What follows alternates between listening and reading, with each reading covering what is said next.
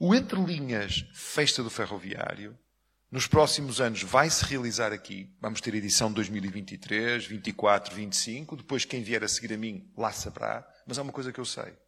Se os ferroviários, e para o ano acho que é importante esta iniciativa ter um conselho consultivo com ferroviários, só ferroviários, de vários pontos, não só do Conselho de Valor, para acompanharem esta iniciativa. Para quê? Para garantirem que este tipo de iniciativas não desaparece. Vejam, o país não tem uma iniciativa destas. Num país onde a ferrovia é tão importante, nós não temos uma iniciativa que se faça anualmente que junta a família ferroviária.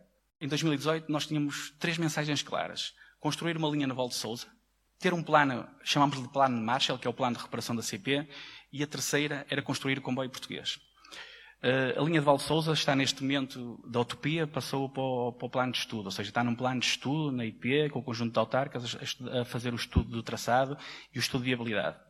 O plano de recuperação está em marcha, não é? uh, continuamos porque a meio conseguimos comprar umas carruagens baratas, umas arco, então uh, ainda conseguimos alterar o plano e injetar mais material na rede. E o comboio português, estará aqui o Mário, que, que é o líder do consórcio, uh, o líder do consórcio para as três carruagens construídas, um consórcio do PRR, ou seja, um dos projetos mais importantes do PRR, e três carruagens que serão construídas cá, cá no Norte. É preciso às vezes recordar o que fizemos de bem, para não esquecermos e para continuarmos a fazer bem. Viva! Voltamos de férias com mais episódios do Sobre Carris. O primeiro é especial e foi gravado no Entre Linhas, a festa do ferroviário em Hermesinde, que decorreu no fim de semana de 26, 27 e 28 de agosto. Já aqui ouvimos o Presidente da Câmara de Valongo, José Manuel Ribeiro, e também o, o deputado e comissário desta primeira edição do Entre Linhas, José Carlos Barbosa. Daqui a pouco vamos estar à conversa com o Presidente da Câmara, José Manuel Ribeiro, mas para já ouvimos alguns sons que marcaram este dia de conferência e começamos pelo Presidente em exercício da CP, Pedro Moreira. Não é suficiente dizermos às pessoas olha, passem a lá andar de comboio, porque o comboio é mais amigo do ambiente. Nós temos, o, o modo ferroviário tem que ser o mais competitivo. Para isso precisamos de modernizar e expandir a rede ferroviária nacional. Temos de melhorar os serviços ferroviários que prestamos e temos que desenvolver o setor ferroviário em Portugal. A indústria ligada ao setor ferroviário em Portugal. Ao nível do, do, da rede ferroviária nacional, nós precisamos de modernizar, eletrificar expandir e para, da, da nossa perspectiva, o Plano Ferroviário Nacional, que está a ser desenvolvido, é a melhor ferramenta que nós temos para gerirmos as necessidades e as prioridades de investimento na ferrovia. Depois nós precisamos mesmo, na nossa perspectiva CP, de expandirem a rede ferroviária nacional, de criar novas linhas, de reabrirmos linhas que entretanto foram encerradas. Precisamos de eletrificar toda a rede ferroviária nacional porque nós temos o objetivo de fazermos toda a, a, todos os serviços ferroviários com tração elétrica. Atualmente já estamos a fazer 90% dos serviços ferroviários da CP são feitos por comboios de tração elétrica, o que representa também que a CP, neste caso, é o, o, a empresa eh, que, que, faz o transporte de forma mais sustentável, passageiros de forma mais sustentável do país. Temos que levar a ferrovia pesada aos centros das cidades e temos que criar um efeito de rede que tem que ser vertido no Plano Ferroviário Nacional. E precisamos de construir uma linha ou linhas de alta velocidade. Temos que começar para algum lado, mas temos que as construir se queremos, de facto, fazer transferência para a ferrovia. Depois, na, na, no plano uh, estratégico original que falei, nós temos outro objetivo, que é o desenvolvimento e revitalização do setor ferroviário português, que era a segunda fase desse plano. E para isso, como é que chegamos lá? Como é que ganhamos a capacidade? Nós já tivemos grande parte, a maioria de material circulante da CP foi fabricado em Portugal, na fábrica da Sorafame. Entretanto, fechou. Entretanto, reformaram as pessoas. Perdemos algumas capacidades. E há um caminho para chegarmos lá. Que está logo na primeira fase, que o trabalho que nós estamos a fazer ao nível da reparação, da modernização, da reabilitação de material circulante em Portugal, foi o primeiro modo para começarmos a ganhar capacidades nesta área, porque tem, como disse, um forte envolvimento das empresas em Portugal. Vamos a uma pergunta, Carlos Cipriano. Bruno Silva, da Medway. Fez passar muito bem a mensagem da importância do transporte ferroviário de mercadorias em termos de, do combate às alterações climáticas e na importância que tem este tipo de transporte. Disse que a nossa cota de mercado do transporte ferroviário de mercadorias em Portugal, dos tais 14%, está mais ou menos alinhado com o que é a média europeia. No entanto, no tráfego transfronteiriço entre Portugal e Espanha, onde não há um problema de bitola, eh, é apenas 8 ou 9%. Eu queria perguntar-lhe porquê como é que isso pode ser ultrapassado? Se há um problema de infraestruturas, de falta de material, de comboios, ou se tem mais a ver com questões organizacionais e institucionais? No fim de contas, perguntar, é um problema de hardware ou de software? A segunda pergunta vem um bocado na sequência desta, que é, operando a Medway em Espanha, e já agora fazia um parênteses, fazia uma terceira pergunta, vocês querem ser o maior operador ibérico? Tem essa ambição? Fecha parênteses. Um, queria perguntar-lhe como é que é o relacionamento da Medway, pela experiência que tem, com o gestor de infraestrutura em Portugal e com o gestor de infraestrutura em Espanha e com as entidades reguladoras num país e no outro. Eh, relativamente ao transporte internacional, é um facto. Eh, é bom referir que 70% do fluxo internacional terrestre é com Espanha. Portanto, é o grande potencial de mercado internacional em Espanha. Os outros restantes 30% é que vão para além Pirineus. Uh, e nós não temos aí um, um, um, problema de bitola. Deixar claro que nós também não somos contra o processo de migração de bitola, apenas acho é que deve ser feito com pés e cabeça e não uh, criar um arquipélago de ilhas. Um, ehm, relativamente hum, aos 9%, tem sido um, uma área onde a, a ferrovia tem ganho terreno no transporte internacional. Eu diria que a grande limitação hoje em dia é a capacidade de poder cruzar mais comboios na fronteira. Nós temos uma infraestrutura totalmente ela em obras, sobretudo os grandes corredores internacionais. Temos agora a Beira Alta uh, fechada, uh, tivemos o mês de agosto também a passagem por Vila Formoso encerrada, uh, temos ainda grandes restrições na linha do Minho, e são zonas onde os comboios de mercadorias estão à espera que haja canal para passar. Eh, vai ser também necessário, no médio prazo, reforço, reforço de, de, capacidade de material, mas isso já foi feito, já está investido, portanto, esse processo está em curso. Eh, nós, com o que temos, podemos fazer muito mais. Eh, se conseguimos também maior produtividade, eu posso-vos dar um exemplo que nós em 2017, 18 estávamos a fazer médias nas nossas, na nossa principal série de locomotivas de quase 220 mil quilómetros por ano. E este ano vamos chegar aos 165 mil quilómetros por locomotiva.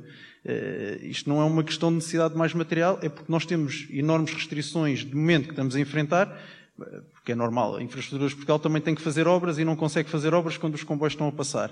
Uh, mas isto para, para transmitir que capacidade para fazer mais há. O que precisamos é de conseguir fazer passar uh, mais, mais, comboios. Uh, o, a nível internacional, nós também sentimos uma grande melhoria da nossa competitividade quando passamos de uma perspectiva de ser um operador português para ser um operador ibérico. Eh, e isso abriu, abriu novas linhas, inclusivamente começámos a olhar para a rede ibérica como uma rede única. Pelo menos a rede de bitola convencional, olhar como uma rede única. E isso abriu outras portas que nunca se tinha pensado no, no, no passado. E nós temos um exemplo muito curioso, em que o nosso próprio cliente reduziu substancialmente os, os custos e passa a ter um, um, um serviço mais regular, uh, com mais rotatividade, que é o transporte de madeira dentro de Espanha, em que levamos da Extremadura de Espanha para a Galiza e 85% é através da rede ferroviária portuguesa e passamos ainda numa linha de cantonamento telefónico, uh, usamos linhas não eletrificadas, linhas eletrificadas, com sistemas também de, de, de sinalização e controle diferentes, uh, transitamos duas fronteiras e o processo corre, corre, corre muito bem.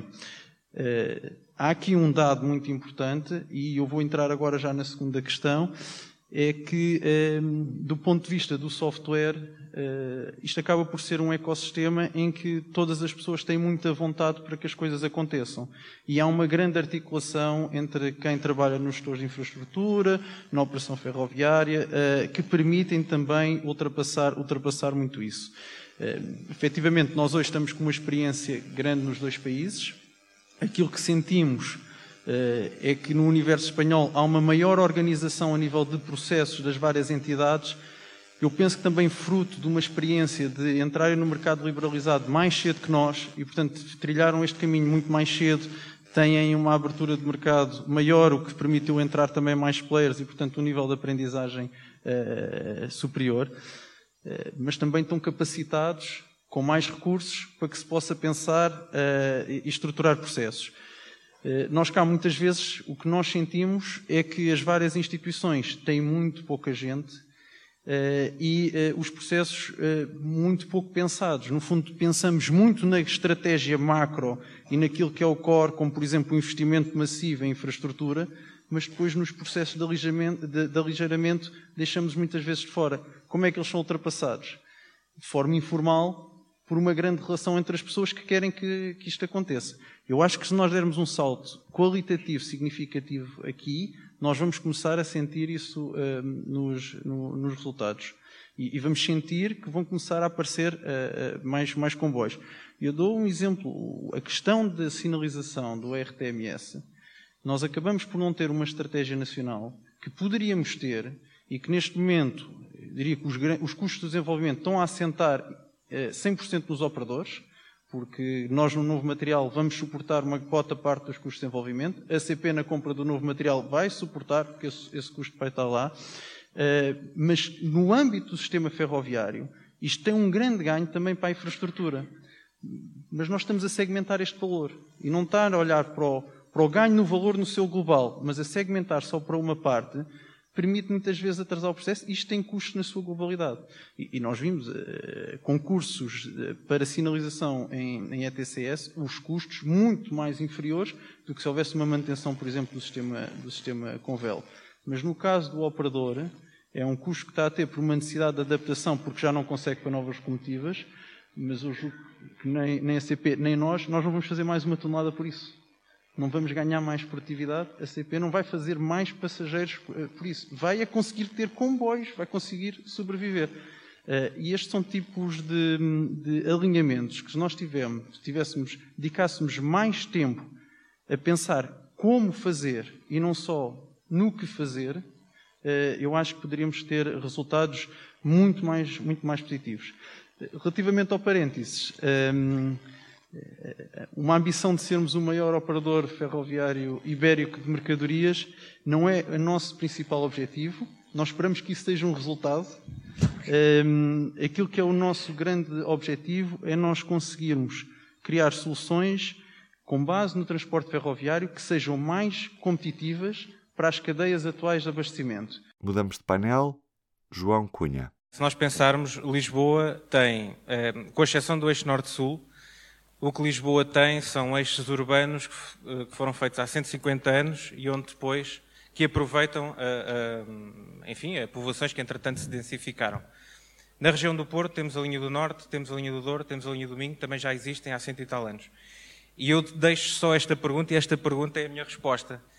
Pensem em alguma capital europeia, ou pensem em alguma grande cidade europeia, em que a sua rede de transportes suburbanos esteja fundamentalmente igual a 150 anos eu vou a Madrid ou vou a Barcelona e eu vejo túneis por todo o lado, vejo viadutos a cruzar autoestradas para irem para as urbanizações novas e nós depois vemos o Val do Sousa, vemos Odivelas, vemos Loures um, e eu pergunto, estamos satisfeitos com isto? Para apresentar o Plano Ferroviário Nacional, Frederico Francisco. Teremos que construir milhares de quilómetros de novas linhas ferroviárias por toda a Europa porque a rede existente simplesmente não terá capacidade para duplicar o transporte de mercadorias, enquanto acomoda também o crescimento do transporte de passageiros. Por outro lado, se nós pensarmos que se pretende duplicar até 2050, isto na verdade é um crescimento de apenas cerca de 2% ao ano.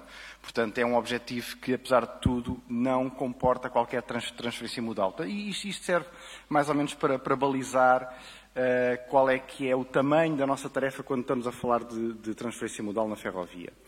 1990 foi o ano em que em Portugal se transportaram mais passageiros por ferrovia até hoje, cerca de 300 milhões de passageiros no ano, e aquela última fase de recuperação em Portugal ainda não ocorreu, ainda, ainda não lá chegamos. Em todos os países onde ela ocorreu, ela esteve de uma forma ou de outra ligada à alta velocidade ferroviária. Existe, a alta velocidade ferroviária é um conceito bastante abrangente, existem muitas formas de tecnologicamente lá chegar, mas aquilo que importa é reduzir tempos de viagem. E reduzir tempos de viagem, desde logo, na competição com, com, com a aviação onde nós temos aquele, aquele número mágico de, do tempo de viagem de, de, de 3 horas. O ponto de partida para o Plano Ferroviário Nacional são uh, os 26 centros urbanos que estão definidos no Programa Nacional de Políticas de Ordenamento do Território uh, e que nós queremos, uh, desejavelmente, oferecer a todos eles uma solução de transporte ferroviário e de, e de ligação à rede. Mas consta que há uma entidade de infraestruturas de Portugal que tem os mais variados estudos sobre possíveis, potenciais reaberturas, novas linhas e afins.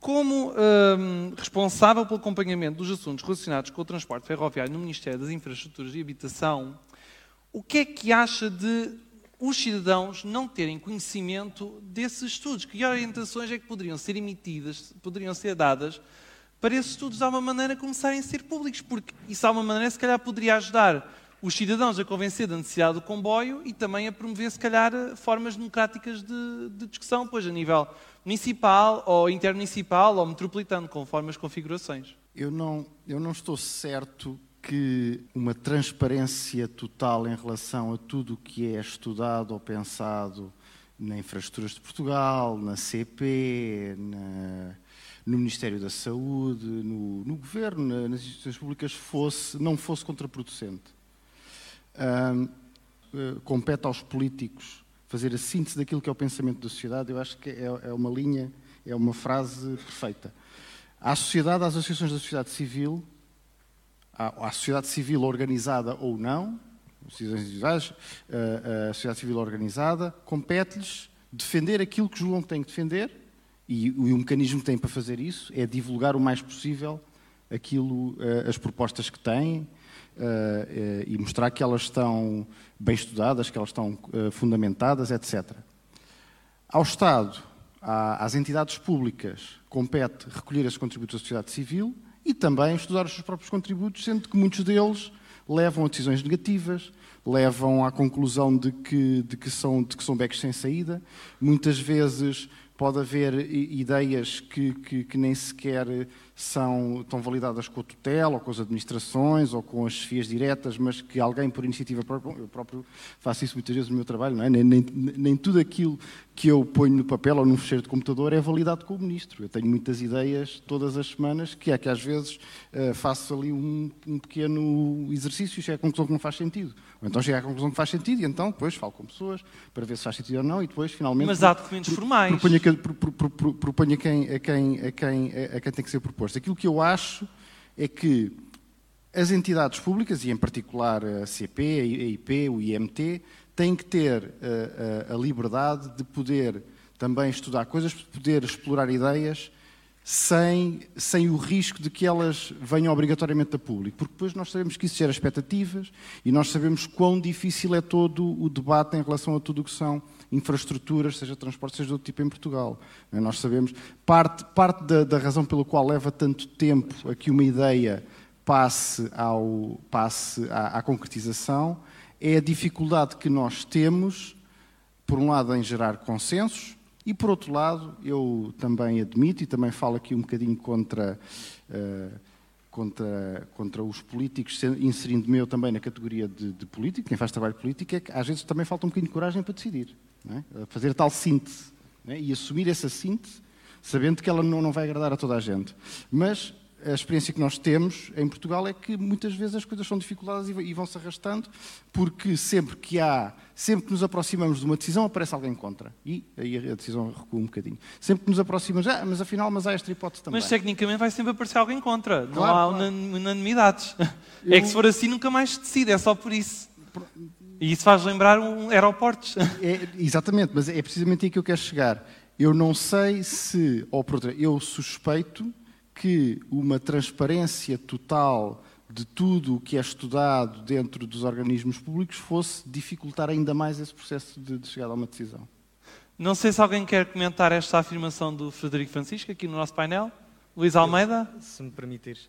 Uh, Espanha é, como todos nós sabemos, um caso de sucesso comboios, uh, utilização do comboio.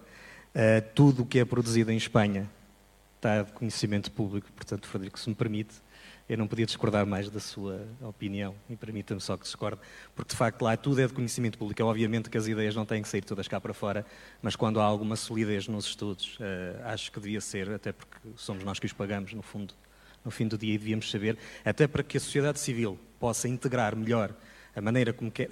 Olha, no nosso caso particular, quando desenhamos a linha atrás dos montes, não tivemos dificuldade nenhuma em saber como é que faríamos as ligações e tudo, no caso do lado espanhol, apesar de ser um país do outro lado. E em Portugal, eh, toda a informação que precisávamos estava dispersa, para não dizer outra coisa. José Manuel Ribeiro. Tenho mesmo que, que dizer o seguinte, e, eu estou à vontade porque escrevi o, eh, o, tema que vou falar. Escrevi um tema aqui há uns três anos sobre a questão da ligação aeroporto do Porto. Não vou aqui discutir a importância de todas estas novas linhas, mas agora reparem nisto. Nós, nós sabemos como é que é a governação multinível. Não, nós, não é sempre decidir no ponto mais próximo. Às vezes tem que ser uma decisão de cima. Ponto. No país que se bate como um leão para defender o conceito da last mile na União Europeia, eu vou repetir, nós gastamos horas, horas. É transversal. Todos os governos deste país defendem, defenderam o last mile. Ou seja, haver dinheiro para fazer as ligações rodoviárias de, digamos, de curta distância. À porta de casa. Ouça, exatamente. Eu fiz as contas num conversor, uma milha, 2,2 quilómetros representa 1,36 milhas. A ligação. Nós estamos a falar, a, li, a linha de Leixões dista 1 milha e 36. Eu nunca ouvi falar ninguém do last mile na ferrovia. O que eu não compreendo é isto. Dizia-me aqui o José Carlos Barbosa que vamos apontar por cada quilómetro 10 milhões. 2 km e 200 mais uma estação com IVA não custam mais de 25 milhões de euros.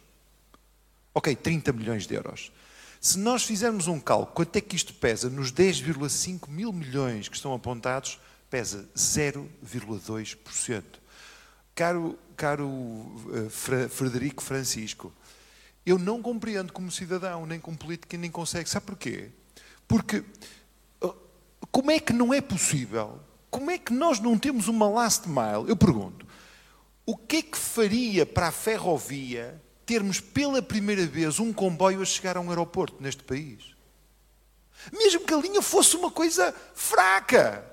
Não há, ninguém consegue compreender. E aqui esta decisão é uma decisão, eu se fosse ministro decidia já, hoje. Porque decidir 0,2% é uma decisão do ministro, do governo, é sua. Eu não acredito que decidir 0,2 ou 0,3% está a compreender. Não, não é possível. Aqui tem que haver outro tipo de, de bloqueios. Eu acho que levar o comboio ao aeroporto não é do agrado de alguns setores. Porque ninguém consegue, não há racionalidade nesta questão.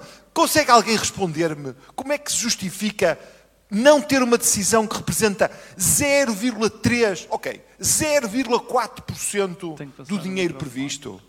Não é possível. Isto tira-nos. Repare, e sabe o que é que eu sei? Eu sei, porque viajo bastante, como autarca, tenho responsabilidades. Qual é o impacto no dia em que conseguirmos ter um comboio a chegar a, estação, a, um, a um aeroporto? É brutal. É aí que está a crescer o turismo, Repare, é brutal, é brutal, é transformador. Faz mais pela ferrovia batermos por uma last mile na ferrovia temos... do que muita da conversa que nós temos. temos. Isso é que me chateia como cidadão. Temos aqui a pergunta de José Manuel Ribeiro. Relativamente ao, à ligação ferroviária ao aeroporto de Sá Carneiro, não há aqui nenhuma divergência quanto à sua necessidade, quanto à sua oportunidade, quanto à sua pertinência e quanto à sua uh, prioridade.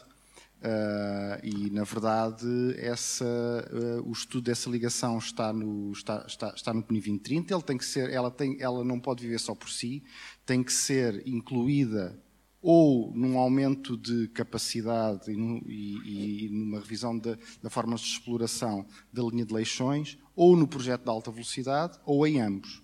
Portanto, é certo que o projeto de alta velocidade incluirá uma ligação ao aeroporto de Sá Carneiro, para sul e para norte, ou seja, Porto, Aeroporto de Sacarneiro, Braga, Valença, ainda que não seja tudo feito na, na, na primeira fase, desejavelmente haverá também uma, desejavelmente não, necessariamente, haverá também forma dos comboios suburbanos, dos comboios locais, chegarem ao aeroporto de Sá Carneiro, seja pela linha de Leixões, seja por uma, por uma, por uma infraestrutura nova a partir de Campanhã, como, conforme teve pensado no tempo da, da alta velocidade. Sendo que, sendo que a diferença entre um e outro é chegar ao aeroporto de Sá Carneiro em 8 minutos a partir de Campanhã ou chegar em 25.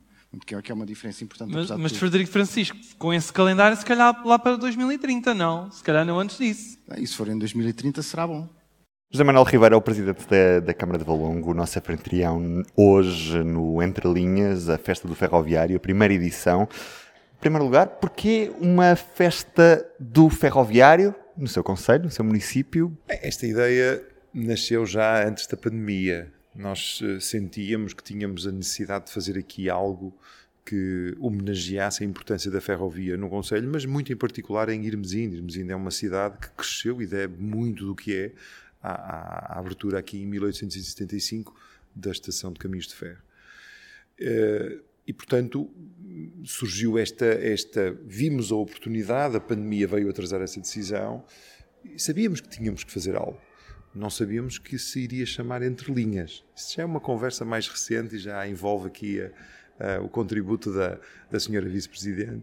Um, e, portanto, mal tivemos condições de retomar, digamos assim, este exercício de, de, de pensarmos, que é, é muito importante pensar nas coisas, nós dissemos, não senhora, vamos fazer e vamos fazer uma iniciativa que seja ao mesmo tempo um reconhecimento da importância do mundo ferroviário, quer na dimensão do material, quer na dimensão imaterial, e, e que, sobretudo, pá, que, que junta aqui na cidade todos os anos, porque a ideia era fazer um evento anual, todos os anos a família ferroviária.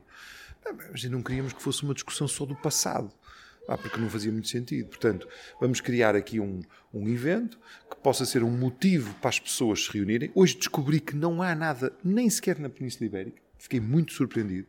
Este conceito é, é de facto um conceito diferente, é uma oportunidade. Pronto, e tudo tudo se precipitou, foi tomada a decisão, a, a, a senhora vice-presidente contribuiu com uma parte do nome, eu, eu contribuí com o restante, Festa do Ferroviário. Eu sou uma pessoa conhecida por organizar festas, eu gosto muito. Aliás, comprometi-me já no início deste último mandato a, a lutar contra a solidão. Para mim é mais caro acreditar que a solidão se combate com medicamentos. Para mim é mais barato estimular uma boa festa, faz com que a pessoa saia de casa, desliga a televisão e venha para a rua falar. É ótimo porque é bom para a memória, é bom para o exercício físico, é bom para tudo. Portanto, juntamos o, o, o contributo dos dois e surgiu, entre linhas, Festa do Ferroviário. Esta festa não é só festa no sentido de tudo cor. Houve também debates, houve de alguma forma alguns trabalhos, e eu queria perguntar-lhe uh, do que aqui foi feito. Houve também recados uh, para o governo, houve reivindicações, uh, curiosamente, mais a norte do que a centro e sul. Então queria perguntar-lhe o seguinte que recados é que aqui foram dados que considera que são mais relevantes e perguntar-lhe se numa segunda edição vai haver uma maior presença do sul do país. Eu não acho que seja recados. Deixe-me dizer-lhe isto que tem a ver com a questão do imaterial. Eu acredito, e aqui em Valongo fazemos isso, nós apostamos muito na identidade. Quem conhece a nossa ação no dia a dia percebe que a identidade é, é, é, o, é a componente mais importante do cimento. Eu acho e respondendo à sua questão, que esta iniciativa é uma iniciativa que, que vinga se aqui for um espaço de visibilidade, de voz, a toda a família ferroviária, mas não só no, no, no, do ponto de vista do passado. E por isso é que fiquei muito contente hoje, e, e, e, também tem a ver com a questão do convite que lançamos ao José Carlos Barbosa, porque ele, no fundo, conhecendo toda a gente, acabou por nos ajudar a um, acelerar o processo. Não tivemos que pagar para aprender permitam-me esta expressão. E indo de encontro à, à, pergunta que faz, nós aqui dissemos, vamos também ter uma componente de reflexão, vamos ter também uma componente de produção de conhecimento. Portanto, eu aqui acho que é, não o recado, é o que é que as pessoas, transversalmente de todos os quadrantes políticos, do meio académico, de, das tecnológicas, das empresas, os jornalistas, etc., o que é que um dia de debate livre, muito até vivo, resultou em termos de conhecimento. E, portanto, É assim, eu acredito, porque também conheço as pessoas, eu acho que nós só avançamos quando estamos sempre abertos, disponíveis para ouvir tudo aquilo que nos dizem, quando esse processo é um processo muito genuíno, mesmo que isso não agrade momentaneamente. Se quer que lhe diga, não vim encontrar nada de novo. Nós somos um país que precisa de continuar a investir na, na capacidade de poder decidir mais rapidamente é uma das coisas que fica clara neste, dia de reflexão. Mas veja, mas não é só esta questão. No próximo ano, eu de manhã disse porque sentia, nós vamos ter que, e acho que essa é uma boa, é um bom contributo, nós vamos lançar a ideia de criar um conselho consultivo constituído por pessoas de todo o país, dos quadrantes políticos todos, que tenham algo em comum, amam a ferrovia. Compreendem a importância da ferrovia. A ferrovia é um, uma dimensão de progresso, foi sempre ao longo da história em todos os territórios, de coesão, de dinamização industrial, é, um, é fonte de, de, de criação de riqueza, de ligação, de, de estímulo. A, a, a muita coisa. Portanto, e aí, desse ponto de vista, eu não tenho dúvidas que no próximo ano isso vai ser pedido explicitamente, a visibilidade tem que ser às histórias dos nossos colegas cidadãos do Algarve, do Alentejo, de Lisboa, do interior, do litoral, do norte, etc, etc. Por que não trazer mais pessoas de outros países? Este ano tivemos aqui pessoas do, da, da, área do, dos museus da ferrovia de Espanha, mas podemos, por que não, de Angola? Por que não Angola, os nossos irmãos angolanos? Há aqui um filão, há todo um filão, e portanto, porque entendemos que, repara, uma iniciativa como estas vinga no dia em que quando daqui por, sei lá, dois, três anos, as pessoas no início do ano já põem no seu calendário, eu vou a Hermesindo ao Entre Linhas, porque vou lá aprender mais alguma coisa. Eu dizia de manhã, a, a ferrovia está condenada a ter sucesso. Está mesmo. Saibamos todos nós criar isto é uma coisa que pode até ser inovador, porque nem todos os setores fazem isto. Nós muitas vezes, nós temos que conviver, conviver bem com a diferença, o estimula a diferença. Quando a diferença serve para nos tornar mais fortes, isso é ótimo. É, aliás, algo novo. O nosso país não está muito habituado a isso. Portanto, quanto mais diferença, quanto mais acalorada, mas também quanto mais rica for a discussão, mais uh, uh, conhecimento é extraído daqui para os decisores políticos, sejam eles estes como outros no futuro. E de que forma é que é possível que este evento, este, esta festa, que também pode ser um festival, vá também além da, da, das pessoas que estão mais ligadas à ferrovia? Porque nem toda a gente que anda de comboio é propriamente um ferroviário por e duro, não é? Há muitas pessoas que não são ferroviários também andam de comboio. De que forma é que é possível atrair essas pessoas para uma festa deste género? Isso é, na nossa opinião, nós temos quase nove anos eh, de gestão autárquica local, com uma aposta fortíssima na identidade. Criamos aqui a Feira da Regueifa, a Festa do Brinquedo, portanto temos já muitos anos de experiência. Sabe o que é que marca o sucesso destas iniciativas? É a forma como nós abrimos a construção deste, de cada edição ao contributo da cidadania. Ou seja, eu compreendo a pergunta, é muito pertinente, esta questão do Conselho Consultivo, a questão de ter, repara, aqui houve esta preocupação, e foi o toque da equipa da senhora Vice-Presidente da Cultura, que tem esta, tem esta expertise, ao fim de uns anos nós aprendemos, obviamente, que tem a preocupação de ter uma exposição, de dar visibilidade ao modelismo. Está às... mesmo ao pé da estação ferroviária. Não só, não só, repare, isto tem uma componente musical, hoje tem os uh, HMB, HMB tem amanhã a Gisela João, mas tem tem depois também as exposições. Convidamos todas as câmaras municipais das linhas, neste caso do Douro, do Minho e de Leixões. Claro que não houve tempo para todas dizerem sim, mas algumas estão aqui. Porquê? Porque tudo isto são pretextos. A resposta é: como é que se garante que também os que não são ferroviários venham cá? dando bons pretextos. E os bons pretextos passam pela música, pela gastronomia, pelo conhecimento, etc, etc, etc. reparei que uh, muito poucas senhoras estiveram presentes hoje uh, nesta festa, poucas senhoras subiram ao palco. O mundo ferroviário continua a ser um mundo ainda muito masculino. Queria perguntar à senhora Vice-Presidente da Câmara de Valongo se uh, no próximo, na próxima festa do ferroviário vamos ter a presença de mais mulheres. Eu espero que sim. Aliás, há muitas mulheres a trabalhar, ou havia muitas mulheres a trabalhar na, no, na, nos caminhos de ferro, aquelas, todas aquelas que nós falávamos. Exatamente, as guardas de passagem de nível. Uh, e, portanto, esperamos que, e, e, temos a certeza que há muitas mulheres a trabalhar na, na CP, na IP, e, e mulheres que gostam de comboios. Ainda não as descobrimos e esperamos até que sejam elas a vir ao nosso encontro uh, para podermos também dar o testemunho delas. É isso que contamos fazer nas próximas edições. Obrigado. Este foi um especial do Sobre Carris, em que ouvimos alguns dos sons deste Entre Linhas. Estaremos de volta muito brevemente com um episódio para comentar a atualidade ferroviária. Eu sou o Ruben Martins, como sempre esteve comigo o Carlos Cipriano e também o Diogo Ferreira Nunes. Pode subscrever este podcast na sua aplicação preferida para podcasts e assim é sempre o primeiro a ouvir os novos episódios. Aquele abraço. O público fica no ouvido.